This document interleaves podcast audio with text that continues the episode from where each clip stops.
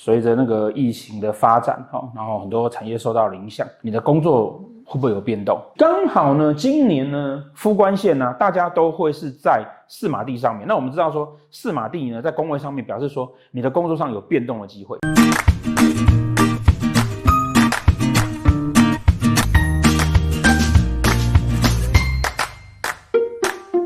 随着那个疫情的发展，哈，然后很多产业受到影响。除了平常的跟大家分享的一些那个新药啊，一些教学上的内容之外呢，我们特别哈都做量级，哈，你的工作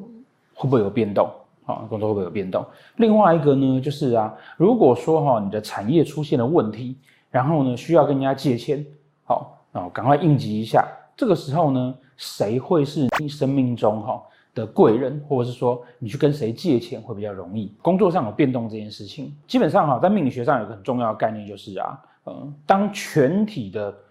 状况都在发生的时候，其实啊，你是跟着这个整个群体的状况在走的。譬如说空难哦，那整台飞机掉下去，这个时候呢，是不是飞机上所有的人呢？那张盘上面哈都会有问题？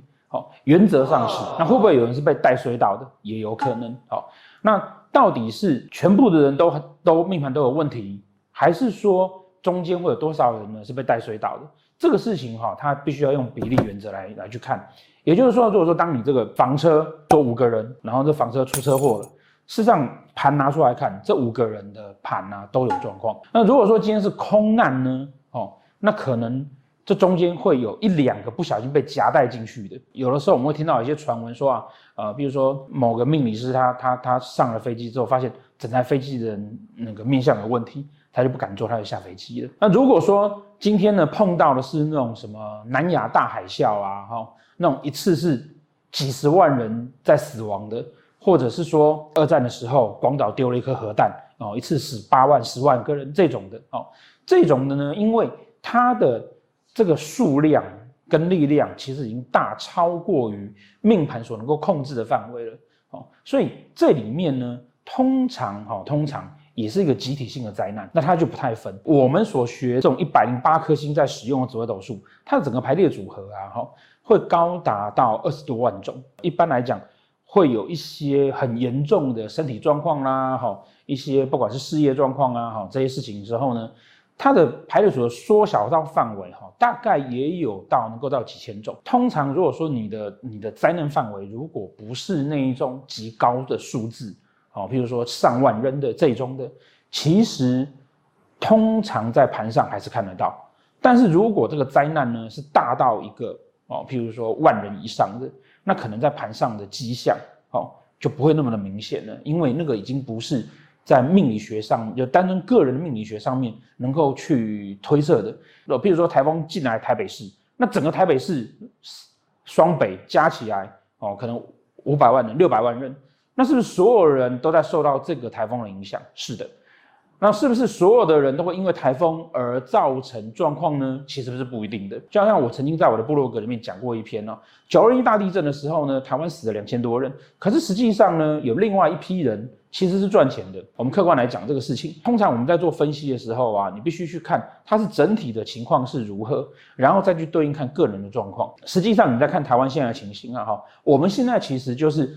在过去年一年多全世界都在过的事情。而且还不算是严重的的那种地区，好，那台湾现在的案例啊，其实不要说是去年那个全世界很严重的状况了，啊，即便是以现在的状况来看，台湾其实都不算严重，哦，其实都不算严重，哦，严重的是什么？严重的反而是我们自己的恐慌，哦，譬如说有的市长动不动叫人家说啊要封城要干嘛？那要封城你是不是就紧张？紧张你赶快跑去买东西要囤货，结果群聚效应，哦，所以你看讲要封城之后，马上那个某超市。全剧那个那个全部都确诊一堆哦，就反而是这个样的情况在造成那个状况越来越糟糕哦，所以其实你就理性的去看那个数据，即便是台湾现在你跟全世界来比，我们都还是算模范生。那我们要做的事情就是把要顾的事情顾好，防护的事情做防护好啊，不然真的封城了，嗯，看那些封城的国家，然后整个人大家民不聊生的啦，然后没有钱呐，然后一半的产业要大概要挂掉，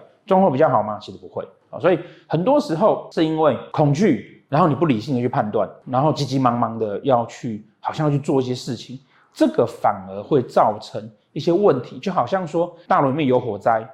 那你照着规则慢慢慢慢慢去疏散，如果慌张了哦，那时候大楼里面一群人冲着要往门口冲过去，哦，结果踩死一堆人，哦，很多人死不是因为被火烧死，是因为很慌张，冲出去都被踩死。我们其实人就会有这样的状况，排除掉这些因为呃人的心理因素等等等等这些事情哦之下呢，确实会有一些人哦，你实在就是因为哦，实在就是因为那个状况比较差，然后呢环境又给力量来，所以你要去注意到说啊，可能这个环境对你的影响就比较大哦，就好像我们常讲的那个寒流来的时候，有一些人可以去合欢山赏雪。还脱光光赏雪，有一些人要躲在家里面，避免会染病死掉。好，那差别在什么地方？差别就看你在个人的情况，好，看到个人的情况啊。所以很巧的是啊，哈，很巧的是啊，今年呢，今年所有人哈，因为今今年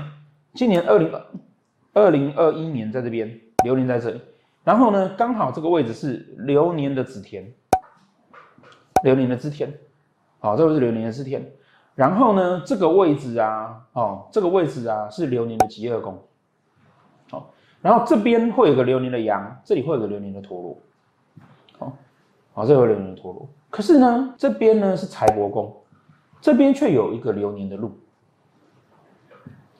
好，这也是为什么哈，连续从去年到今年呐，哈，我们的产业、全球的股市都有问题，可是其实呢。呃，这段时间之内啊，哈，包括我的学生，我的很多客人，都从去年到今年呢，反而赚很多钱。为什么？因为他们很理性的去判断那个市场，然后反而有机会可以赚钱。那他为什么可以理性的，你不能理性的？差别在那个宫位内的星曜，好，工位内还有有没有听我的话？好，宫位内的星曜。但是我们回头来讲说，哈，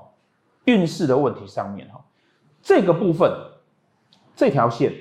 好，这边是夫妻宫。这边是官禄宫，刚好呢，今年呢，夫官线呢，大家都会是在四马地上面。那我们知道说，四马地呢，在宫位上面表示说，你的工作上有变动的机会，但变动不没有好或者坏。好，同时间，同时间，好，有一只羊在你的子田线上面，好，这个最简单的解释当然就是破财啦，好，当然就是破财。但是我们也不会因为这样去解释它，说是那个因为今年这样这样所以破财，那每十年都这样子啊。对不对？好，所以不能，我们不会这样解释它。可是这个时候呢，我们可以把它解释成说，环境呢，让我们在紫田这条线上面，也就是你在外跟你的财库上会有一些风险，好，会有一些风险。那同样的呢，疾厄宫有一个陀螺，哦，你身体上也比较容易有一些问题。这个叫做环境给我们的，哦，就好像呃，今年呢，我们碰到一些问题，哦，那当然这个问题呢，其实不如我们那么的。所需要去担心跟惧怕的啊，我们只要做好一个基本防护措施就好了。那唯独需要担心的是什么？唯独需要担心的是啊，当环境给了我们这些状况之后呢，如果说你刚好又在你的夫官线上面，好，有看我们的节目的就会知道说，盘上面呢，不是只有你自己原本命盘上面的那些煞星，嗯，哦，你可能天生的那个四煞火灵羊驼还有化忌，它还会有大限的，还会有小限的。好，然后还有流年的，好，那如果说，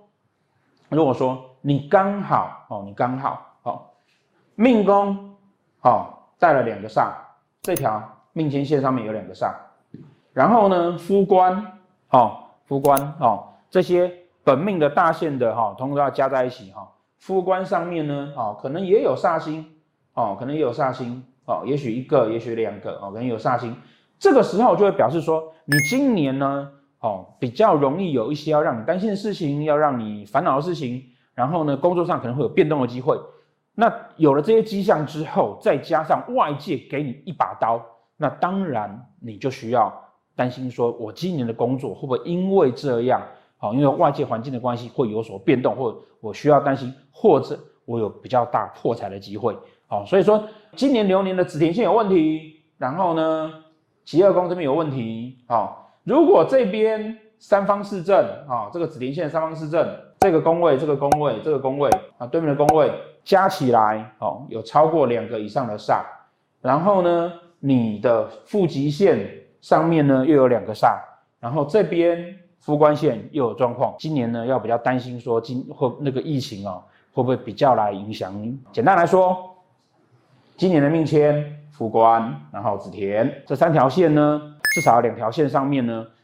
加起来有两个煞以上哦，啊，忌也算哦，这样子的话，你就比较需要担心今年的疫情是不是影响你的工作。这个就好像说我们上一支影片在讲身体的状况一样，好像有疫情，可是我如果身体免疫力很好，然后防护做好，其实我不太需要担心。可是我如果说我的身体本来就相对弱，那我就要更小心的哦，尽可能待在家里面一样。那一样的，如果说有这个迹象，你就要比较担心说啊，赶快是不是那个自己手上有现金，跟挺挺哎，跟